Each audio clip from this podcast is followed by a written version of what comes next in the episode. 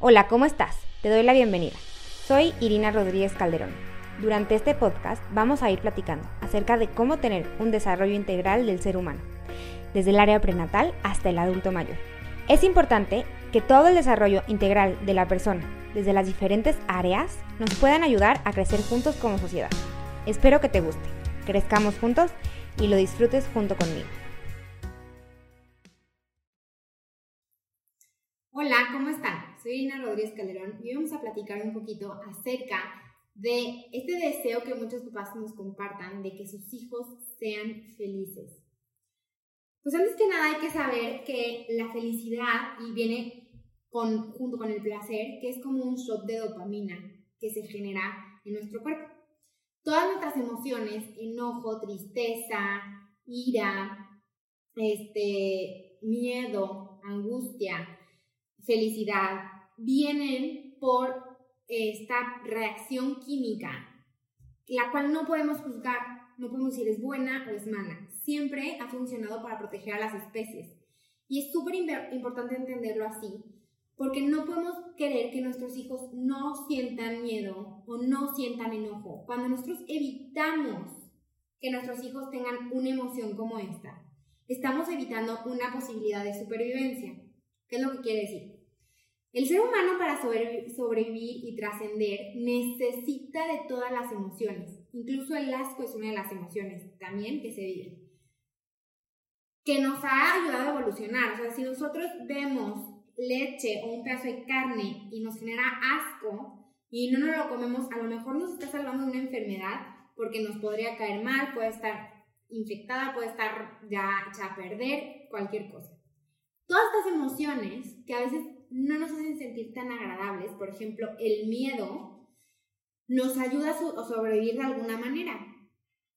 Qué padre que nuestros hijos aprendan a entender y a conocer sus emociones para evitar o salirse de situaciones que a lo mejor les podrían generar algo más.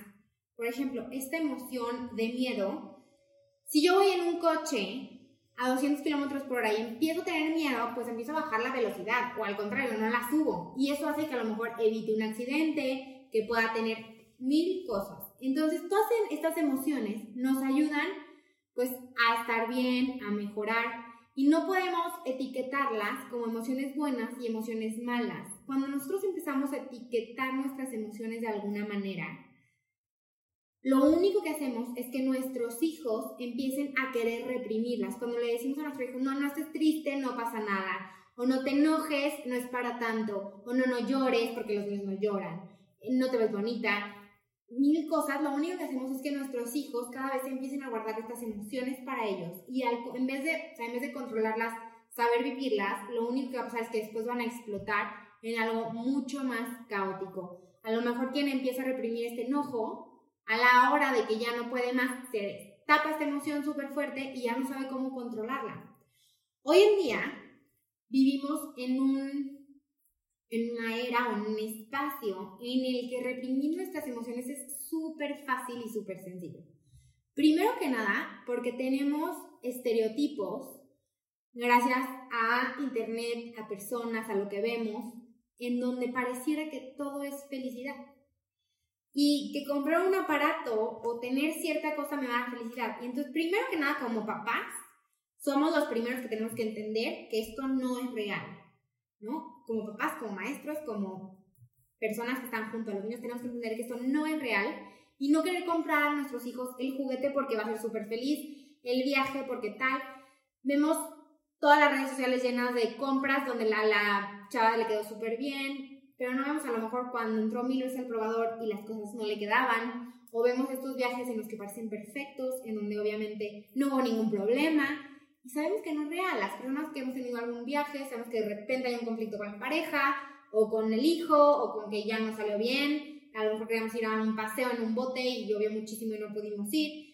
En todos lados hay cosas buenas y cosas malas. Lo importante es cómo gestionamos esta emoción para poder transitarla y sentirnos lo mejor posible o pasarla de la mejor manera sin que me afecte a todo lo demás. La inteligencia emocional habla justo de esto, ¿no? O sea, de saber qué sentirte, con qué intensidad y cómo manifestarla, ¿no? Está bien que esté enojado, pero no quiere decir que lo va a gritar a la persona que me está atendiendo o a la persona que está, este, ¿no? Que me está diciendo qué hacer, etc. Entonces, pues bueno, es súper importante esta parte. Y hoy en día tenemos eh, la errónea idea, porque todo el tiempo lo que estamos viendo es, esto está bien, esto genera placer, esto me ayuda a escapar de mi propia emoción. Y algo que es como muy importante mencionar es estas personas que han estado, por ejemplo Steve Jobs, que ha tenido algo muy importante que ver con la tecnología, el creador de Twitter, todos ellos de alguna manera le han prohibido a sus hijos estar en contacto en tecnología. Y esto es porque saben el efecto que causa. Suena mucho como a estos cárteles en donde se venden drogas, pero que los que venden no consumen porque saben lo que puede pasar. Vivimos en un mundo que el querer vender, el consumismo, el tener más dinero hace que no nos importe si el otro está bien, si no está bien. Y entonces ponemos celulares que a lo mejor generan mucho más, eh, o más bien redes que generan mucho más atracción, que generan mucho más dopamina, que cada vez me hacen sentir mejor, que me ayudan a escapar mucho más fácil. Y esto a los niños realmente no les ayuda. Primero que nada hay que saber que no nada más, por ejemplo, está esta parte de redes, en el sentido de que yo veo una vida ideal, sino también en lo que va generando hoy en día no poder estar en contacto con otros en persona y hacerlo eh, con un escape mediante una red. Es, por ejemplo, estoy sentada en un consultorio esperando a que me toque y en vez de sentir y vivir que sí, que hay un aburrimiento, que estoy cansado, que lo que sea, y a lo mejor ponerme a analizar qué es lo que está pasando, luego, luego tomo el celular y me pongo a ver alguna red social, empiezo a ver historias y mi mente ya deja de pensar en lo que está pasando conmigo. Y es una manera de generar dopamina. Lo que es súper importante saber que, pues bueno, cada vez necesitamos estímulos más fuertes, cada vez este, necesitamos cosas más grandes. Por ejemplo, los niños chiquitos eh, generalmente ponen el principio atención a cosas que tienen luz, sonido y movimiento. Entonces, por esto los juguetes de niños pues tienen mucho sonido, a veces tienen luz, a veces tienen este movimiento. Cuando ven que el papá se mueve, pues ellos lo intentan seguir, los móviles. Cada vez los juguetes tienen más luz, más sonido y más movimiento. Y entre más, cada vez va a pedir más porque se acostumbra a algo el niño. Y luego, ¿qué pasa? Cuando son, ya tienen 7 años, queremos que estén en una mesa, en un restaurante, sentados, enfocados en la comida, que no tienen ni luz ni tienen movimiento. Y queremos que convivan perfectamente sin un aparato electrónico, ¿no? Queremos que estén sentados, que no se paren los juegos, que puedan convivir y nos damos cuenta que toda la vida hemos hecho algo contrario. Cada vez que lloraba, le pasábamos el monito que cantaba, la cosa que hacía ruido, le poníamos las lucecitas en la noche para que las viera, la monita que... mil cosas. Y entonces cada vez nos damos cuenta que lo que queremos en un niño no lo estamos nosotros generando. Queremos que se siente en una escuela o que se siente frente a un libro y que pueda pasar las hojas y concentrarse cuando no tiene ni luz el libro, no tiene ni movimiento y no tiene ruido. ¿no? Y en, lo que necesitas estar pasando y vemos esta tensión instantánea del niño, que es, o de los adultos también, ¿no? En Instagram, que tres segundos y no pasan la foto, en Facebook igual, rapidísimo, que con un toque luego, luego cambio. ¿Y qué es lo que pasa? Que bueno, vamos a platicar qué es el efecto que tiene el cerebro. El cerebro lo que tiene es que, bueno, pues en la parte como prefrontal, o la corteza prefrontal, que es la parte que está acá, en nuestro cerebro, nos ayuda a solucionar problemas. Todas estas funciones ejecutivas que tiene el cerebro, que tenemos nosotros como personas para poder solucionar un problema, para poder gestionar nuestras emociones, para buscar eh, soluciones, este, crear cosas, todas estas cosas se va inhibiendo cada vez más porque no tenemos la capacidad de enfocar en lo que necesitamos, estar concentrados en el aquí y en el ahora. Cuando nosotros tenemos la manera de mirar nuestras propias emociones, es muy difícil que aprendamos a saber cómo salir de ellas. ¿Qué quiere decir? Sí, yo estoy enojada. Y en mi vida, cuando yo estaba enojada, lo primero que hacían mis papás era decirme, ten el celular, o con la pantalla, o mi mamá estaba ocupada y cuando yo era chiquita, lo primero que hacía era ponerme la televisión para que yo no me aburriera, yo no tengo la habilidad, no voy a crecer con la habilidad de poder decir qué es qué hacer o saber qué hacer cuando estoy aburrida. Si yo tengo la habilidad de decir estoy aburrida y entonces me pongo a armar un rompecabezas o y busco, y a lo mejor hago un tiradero, pero estoy buscando la manera de yo entretenerme y sentirme bien. Cuando sea grande, buscar estas soluciones va a ser mucho más fácil, porque regresamos a esta parte del cerebro que nos dice cómo gestionar esta emoción. Entonces, por eso que es tan importante que en la primera etapa le demos a los niños estas herramientas, decirse, ok, estás triste, sí está bien, estás triste, todos nos sentimos tristes, ¿qué es lo que te hace sentir triste? ¿Cómo puedes reaccionar cuando estás triste? Ok, ¿qué podemos hacer si estás enojado? Ok, ¿no te pareció bien que te dijeras a tu hermano? A ver, ve y platícalo. Y entonces, si nosotros ayudamos a buscar estas estrategias, cuando llegamos a la adolescencia, que esta parte está madurando apenas, ¿no? Porque el cerebro madura mucho más lentamente, eh, o esta parte se está poniendo como a trabajar, no es el chavo que si se enoja se suelta golpes. O que porque está muy triste va y busca unas drogas para sentirse mejor. Cada vez aprende a gestionar mejor sus emociones y dice, ok, estoy triste, a ver qué me está pasando. Puede pensar, puede analizar y puede buscar una solución y entender que estar triste está bien. A lo mejor no se siente bonito, pero no está mal, está bien, es normal que lo puedes sacar de alguna manera dejándolo pasar. Y también otra que es muy importante es que cuando pasamos por esta emoción, muchas veces creemos que el dejarlas vivir es estarlas sintiendo y entonces le empezamos a dar vueltas y vueltas y eso también no está padre. Eso también nos puede hacer caer en una depresión si estoy sí estoy súper triste y todo el tiempo estoy triste y a ver si estabas triste. Y cuando no ayudamos a que el niño fluya y salga de esa emoción, pues lo único que hacemos es crear pues una depresión mucho más grande, una solución mucho más peligrosa, algo, por ejemplo, lo que les decía, o sea, si nosotros tenemos esta habilidad de escapar de nuestras emociones, no ayudamos a nuestros hijos a que gestionen un problema, dándole un celular, pues después a lo mejor busca otra cosa, a lo mejor ya las redes sociales no es suficiente, porque muchos, por ejemplo, no, o sea, que le pongan un like ya no le gusta, ahora busca subir una historia mucho más fuerte. Y el no tener esta parte como trascendental de qué es lo que nos va a pasar, cómo nos va a generar eh, esta emoción o cómo nos va a ayudar para aprender a pasarla, ¿no? O sea, que no es permanente, nos puede causar un efecto mucho más duradero durante nuestra vida.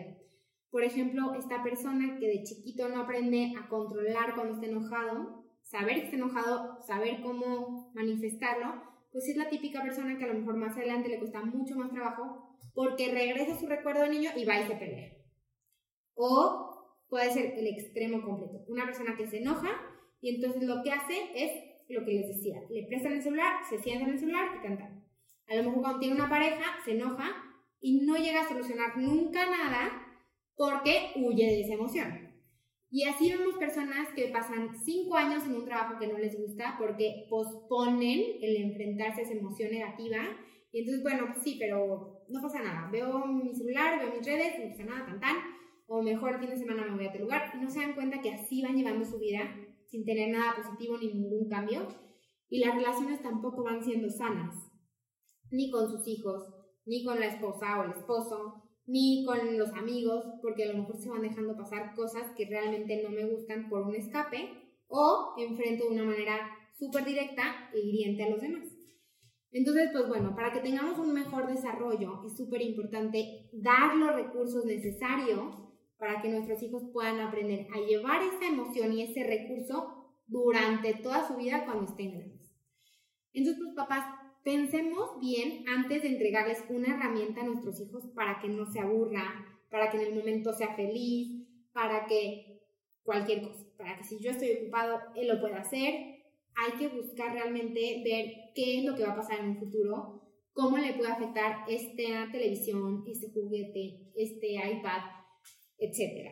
Y ver si realmente, si le va a ayudar en el momento a descargar un shot de dopamina que lo haga sentir placer, que lo haga feliz, o realmente le va a ayudar a que toda su vida sea feliz.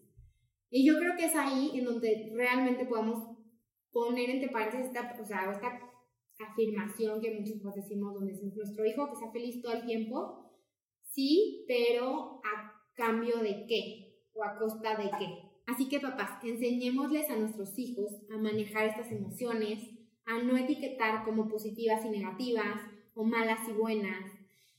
Simplemente a dejar que se vivan, entender para qué sirven y aprender qué es lo que nos quiere decir esta, o sea, como esta carga de emoción, a qué me quiere proteger o para qué me va a servir.